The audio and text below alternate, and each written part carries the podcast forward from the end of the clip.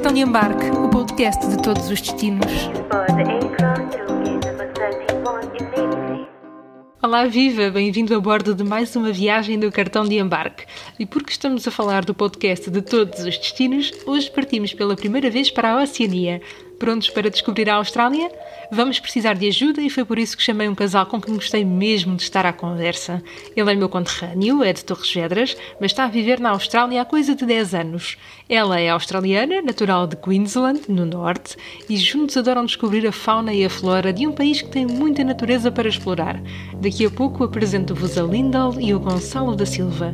Para já, a nossa conversa começa com um fotógrafo português que é apaixonado por viagens, claro. Em 2015 partiu para Macau para fazer um intercâmbio da faculdade e foi ali que se apaixonou pela Ásia. Mais tarde tornou-se líder de viagens da Wanderlust e hoje está à conversa connosco sobre a Austrália. Diogo Santos, bem-vindo ao cartão de embarque.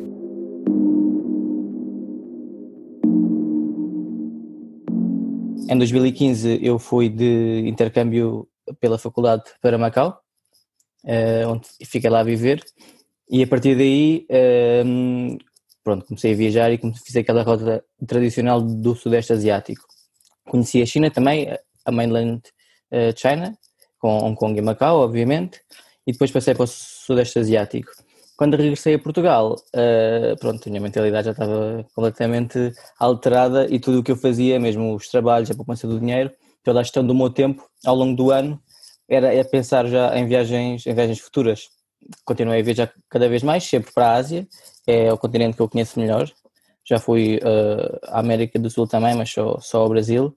E entretanto ingressei na Wanderlust, onde sou líder de viagens. A partir daí também me proporcionou fazer o melhor dos mundos, que é trabalhar com viagens uh, e ao mesmo tempo também consigo fotografar e, e fazer uh, um trabalho autoral noutros países que é o que eu gosto de fazer dentro da, da área da fotografia, que foi a partir da Wanderlust que, que conheci a Austrália, através de uma, de uma viagem para uma prospeção, para abrir uma viagem para a agência.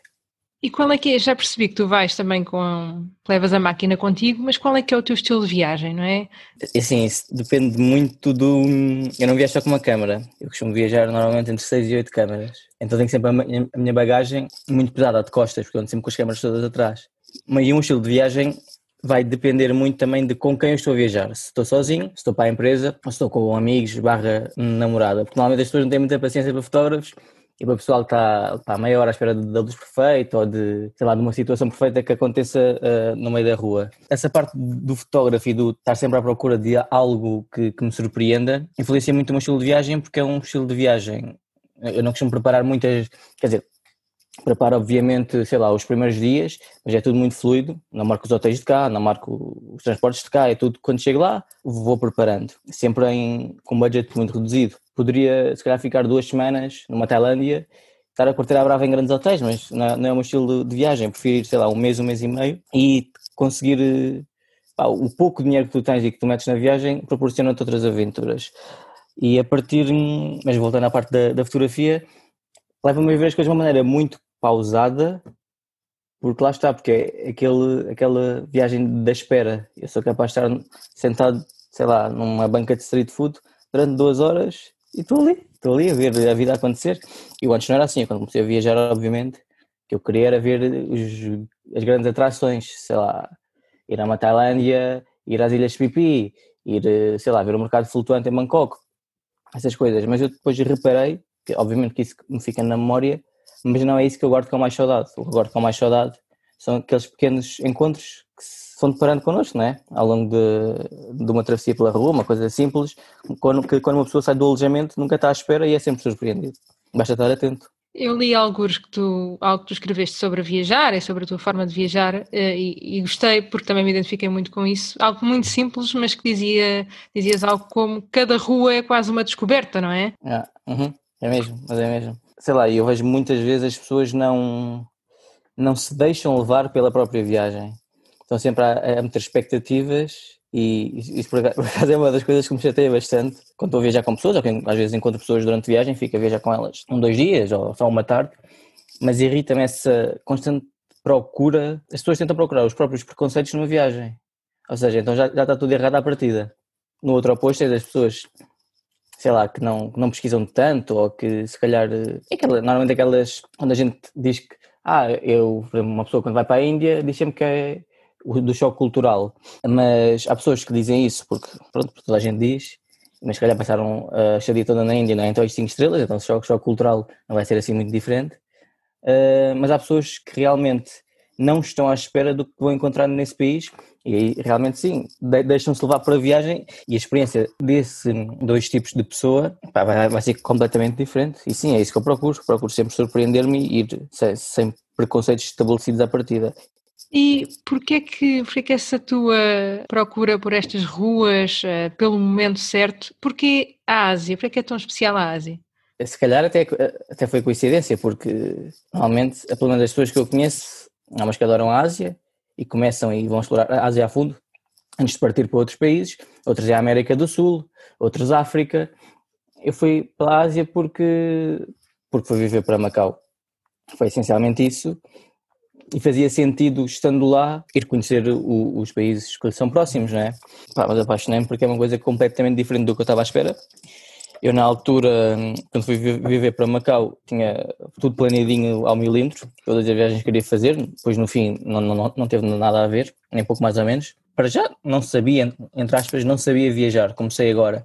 Pá, isso surpreendeu-me e deu-me aquela constante necessidade de, sei lá, de ir procurando várias camadas dentro da Ásia. Uma coisa quando vais a um país, por exemplo, eu já fui à Tailândia quatro vezes, cada vez que vais a um país e voltas lá, estás tipo a, a retirar camadas desse mesmo país, não é? Uh, já começas a entrar mais fundo e é isso que também me, me, interessa na Ásia. Há tantas culturas dentro da Ásia e tantas etnias, tantos modos de estar e é isso que eu, que eu vou procurando. A Austrália não tem nada a ver. Quando, quando é que foste à Austrália pela primeira vez? Nada a ver. Eu fui à Austrália, fui há, há dois anos. Acho que foi há dois anos, em 2018. E eu vim, ainda por cima vim de um país que era a Índia. Eu fui diretamente, fui Portugal, fiquei na Índia, uh, também com o grupo da Wanderlust, estava em formação, e olha, fui com o Fábio, que também já, já cá esteve no, no podcast.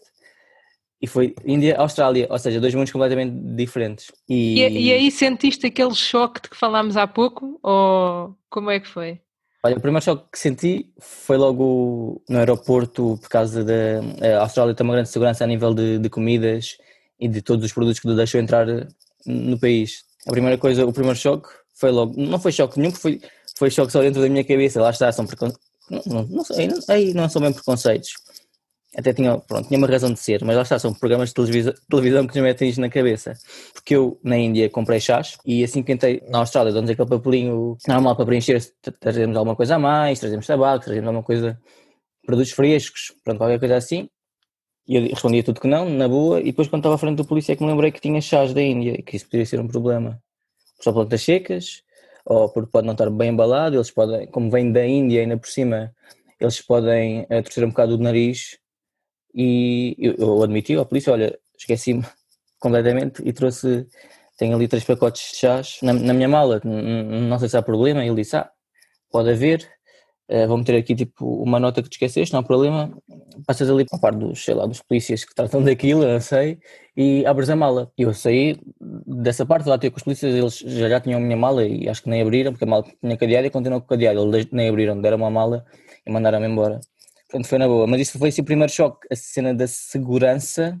Uh, epá, e a, a vida na Austrália tem um certo rigor em termos de.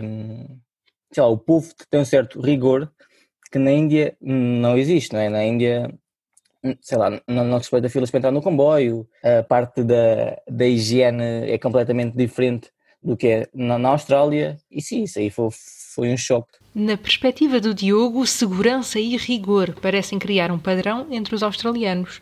Mas será que o Gonçalo e a Linda estão de acordo? I'm Lyndall. I'm married to a Portuguese guy. I like the outdoors. I ride bikes. and we like hiking and we spend a lot of time in the outdoors. I would have to say that that's probably a defining feature for us both, but is that we're very, very outdoorsy, uh, very chill and laid back. And I might overstep my boundaries sometimes, uh, but, but that's just who I am.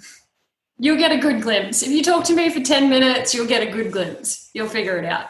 okay, okay. What about you, Gonçalo? Who am I? Um, Gonzalo. Um, my nickname in Australia is actually Bam. Um, so B A M, like Bam Bam from the Flintstones. My beautiful wife decided to start to call me Bam Bam because just like her, I ride bikes.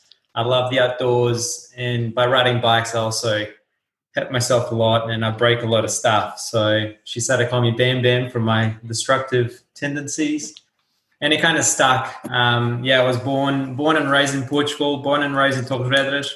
Um, went to uni in Lisbon, uh, and then moved to Australia when I was uh, 24, I think. Yeah, close to 10 years ago. Um, and yeah, Gonzalo is not really a name that the Australians or the English speakers can really um, acknowledge or do properly. the, best, the best Um, so one we got once was Instead of Consuelo. yeah, instead of being called Consuelo or Gonzalez or Gonzo, which is a clown, um, we just decided that Bam was a much better name. So um, officially in Australia for work for anything, my name is actually Bam De Silva, and I'm pretty sure it holds almost as a legal name now. Um, yeah, just like Lyndall, I mean, I was a mountain biker and a climber. I climbed a lot in- Portugal before moving to Australia, and that's what I did as my main my main hobby. And when we moved when we moved to when I moved to Australia was uh, was pretty much what we continued to do, and from there went back into mountain biking. Um, and yeah, we just spend the, our entire time outdoors, either with the dogs or just hiking, mountain biking. Um, yeah, just just loving life outdoors. Uh, much, we're much more bush people than we are beach people. Um, and yeah, that's that's what we love. How does it look like to live in Australia? What were, you know, the main differences you felt when you moved there? I was probably a little bit spoiled by the fact that I already had a pretty good understanding of English, um, and I, my English was already very good when I moved to Australia. So I think my perception of the country was as if you know I almost already lived here, or at, at least people's reaction to, to me was as if I already lived here for a while. So I never felt that jarring perspective of someone that moved to a completely new country. I also had Lyndall here. I had a family, so I was pretty spoiled by having you know a pretty good platform to um, to grow from. But yeah, it's definitely it's definitely interesting. You know, you, you grow up in Portugal in a tiny little country on the other side of the world, and you think of Australia as this exotic place on the other side of the world where crocodiles are going to eat you at any time, and it's not too far from the truth, to be honest. um, it's- Okay. Depending um, on where you go. probably a bit excessive, but it, it can it can actually happen. Um, but it is it is it is different. It is culturally different. Probably the one thing that people don't don't understand or don't take as a very you know a very Australian thing is how multicultural and how diverse the country is. Although it is an English uh, colony established by the English in its current form, obviously there was a lot of people already living in Australia before the English uh, populated the country um, with European with European settlements. What people don't understand is how much other cultures influence the country and how much they represent, you know, significant parts of the country, such as the Chinese community, Vietnamese community, Portuguese, Italian. You know, everyone's represented in the country, and depending where you live and where you go, you actually get really deep pockets of these cultures. So the the country is exceptionally multicultural. There's then there's an Australian saying which is everyone has a has a right for a fair go, uh, which means everyone has the same opportunity. It doesn't matter where you're from, where you started your journey. Um, it's the Australian way. It doesn't matter. You you have a, a, a fair go. And it's really interesting because actually, I really don't think that most of the people outside Australia have this idea of, you know, plenty of communities. And uh, Linda, what about you? What are the first words that come to your mind when you think about Australia and Australians? It's funny, if you asked me this question 10 years ago, it would have been a completely different answer. I didn't want to live here. I wanted to be anywhere but Australia, but I'll explain why soon after this. Now, I, I love it. It's so easy. Easy is the word. Um, obviously, we have our problems. Like a job isn't a given, like in any country. But when you have a job, it's easy and secure. I, I know that sounds really boring, but it's easy and secure and fun. It is super fun. It is what you make it. And well, Bam kind of stole everything that I was going to say. It's really multicultural, and as a result, it's you get a different perspective on life here as well. You you're kind of exposed to a lot more cultures, um, but definitely easy, fun, and secure. Absolutely. But I'm also Australian. I'm a white Australian. Do you know what I mean? Like it may be a completely different scenario for an Indigenous Australian or, you know, whatever. It's like we've got so many different types of Australians. He's Australian now, he's a dual citizen. I'm Australian, born and bred in the north of Queensland. So it's just so varied, so multicultural. I just it's it's so hard. I was on the train today and I was thinking, what am I how do you possibly sum Australia up? It's massive. It's so multicultural. It is what you make it. It's I would have to talk about it for hours and hours and hours to really get my point across. so that's pretty much it. So, guys, where do you live exactly in Australia? We um we live in Brisbane. Technically, we live in Brisbane. We live a, a, little bit south of, of Brisbane. We pretty much live currently. We've moved just recently, about two months ago, to almost exactly the same distance that Torres is to Lisbon. We joke about it all. Okay. Uh, as yeah. uh, we're we're in Spring Mountain, and the word mountain is the main reason why we moved here. Um, as we were really close to the bush, really close to a conservation land. We we have kangaroos just in front of the house uh, in the morning, so uh, it's the reason why we decided to be a little bit further away from the city, so we're a little bit closer to the things we enjoy. That's where we live. Yeah, it's subtropical here too, so um, it's a similar. I don't know why I'm giving this example, but it's a similar kind of climate to the south of Brazil um, obviously, because it's about the same thing on the equator. So we get really hot summers, really hot, humid summers, uh, which is the way I love it. Beautiful winters, like perfect winters. Brisbane has blue skies through winter. It gets it's like 10 degrees at night. We may get a week where it goes below five at night, but then the days are anywhere from 17 degrees up to 29 in winter. It's great. Confere, para além de viver na Austrália é fácil, seguro e divertido. Outdoors parece ser a palavra-chave tanto para ela como para o BAM. Foi por isso mesmo que se mudaram para Spring Mountain, no estado de Brisbane, onde pela manhã se podem mesmo cruzar com cangurus bem perto de casa. Uma das coisas que muita gente desconhece é o facto de a Austrália ser extremamente multicultural, com muitas culturas a representar já uma parte significativa do país, como a chinesa, a vietnamita ou até mesmo a portuguesa. Mas e o que será que vem à cabeça do Diogo quando pensa neste país? Natureza, sem dúvida. Natureza. Natureza e. Lá está, vem na fotografia, tenho uma grande fixação pela luz a primeira cidade onde aterrei foi, foi Sydney. E eu normalmente, eu normalmente gosto, gosto de cidades, já gostei mais, mas não, não estava com grandes expectativas para Sydney. Pai, surpreendeu-me imenso, surpreendeu-me imenso. E a luz de Sydney, ao fim do dia, foi uma coisa que marcou imenso na Austrália. Mas se eu pudesse escolher uma coisa, era a natureza, diversidade da natureza, sem dúvida. Isto porque há um conjunto vasto de parques naturais para explorar no país. Sim, é logo uh, o primeiro que eu, que eu explorei foi as Blue Mountains. Epá, é uma hora e meia de comboio de Sydney. Uh, é incrível, é incrível. E estão muito bem organizados aqueles parques naturais.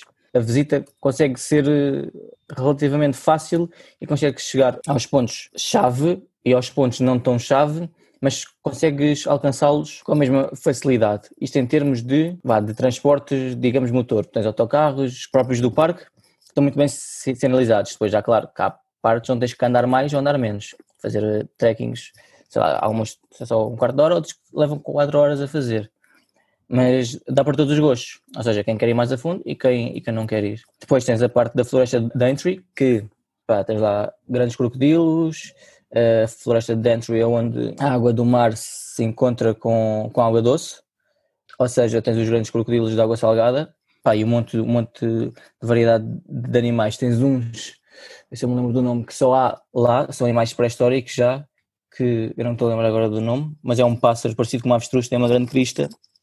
Ah, são os casuários. caso vários, sim. Eu não vi nenhum, mas há lá, eu adorava ter visto, não vi. E, depois tens a parte da Grande Barreira de Coral, incrível também. Tens a parte que é uma natureza um bocado mais diferente, mas não deixa de ser natureza, que é o Outback australiano, a parte do, do, do Uluru, daquela rocha gigante, a maior rocha do mundo. É deserto, mas é incrível. Também tens uma variedade de animais diferentes, não é? Nos animais tropicais, mas tens desde cangurus, escorpiões, cobras, aranhas. E depois, para mim, a parte mais fixe da Austrália é a Tasmânia. Uh, aí sim, vês a natureza quase que vem ter contigo.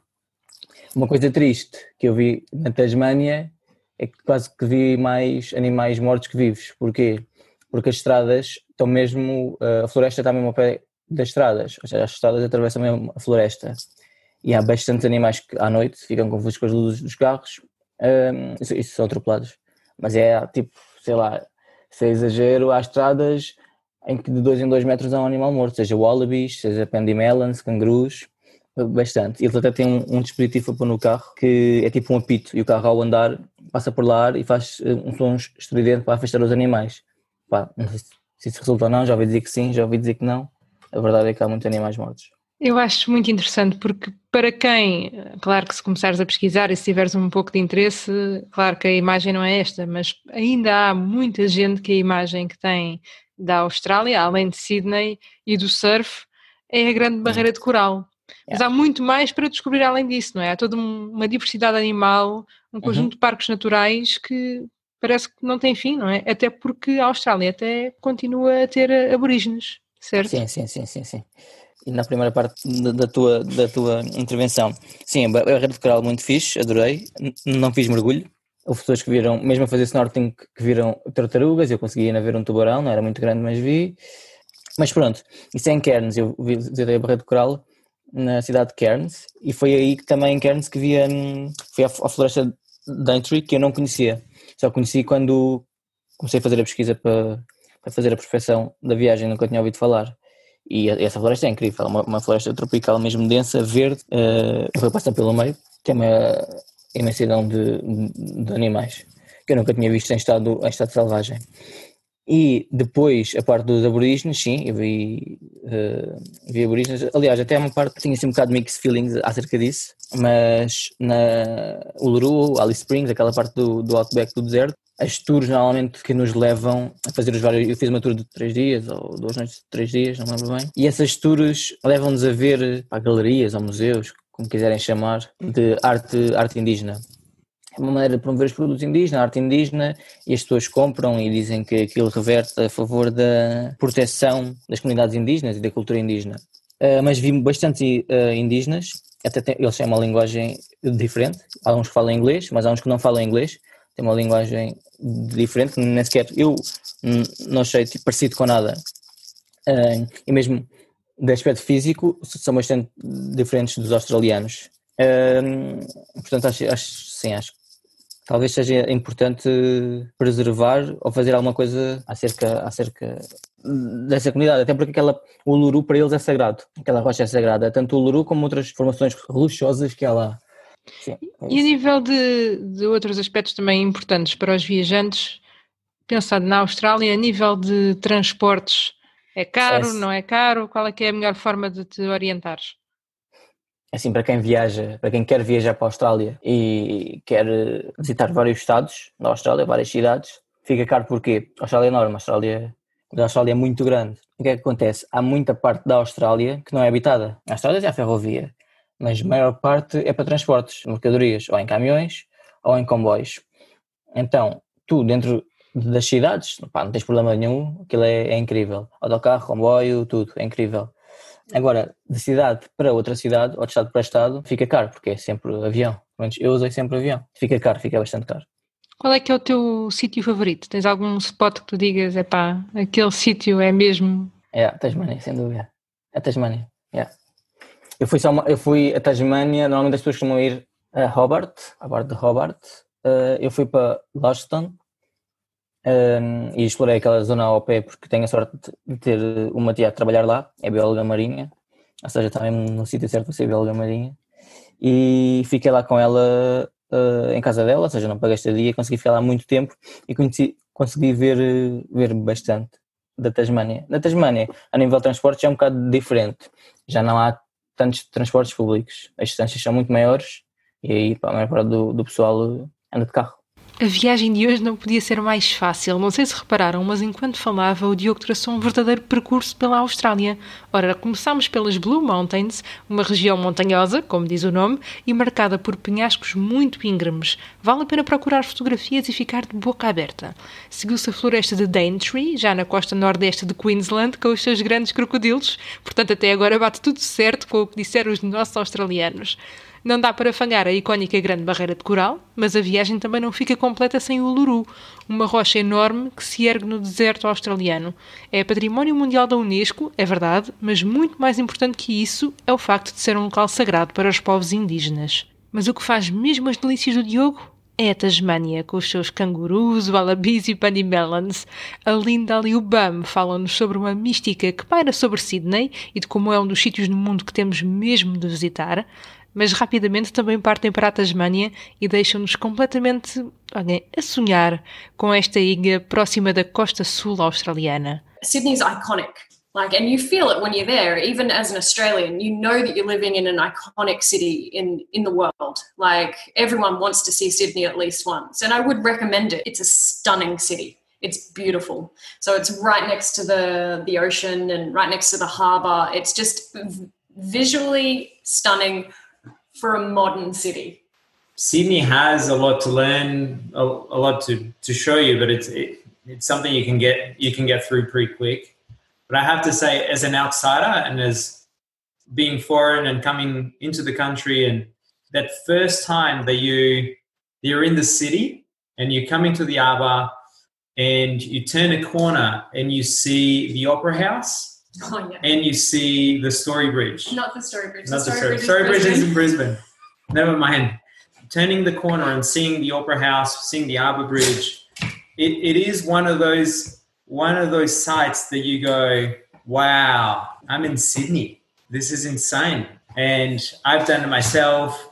Um, my mum has been here, and my mum um, my mum also went through the exact same thing, and it is. I'm sure many, many people go through um, go through that. Even Australians go through that. We, we Yeah. were uh, talking for the last minutes about Sydney, but from what I see, you guys really like outdoors. So, what are your favorite spots? Tasmania. Yeah, the um, entirety of Tasmania, which Ye- some people don't even know exists. the little island off the back of, of at the end of Australia, just before Antarctica.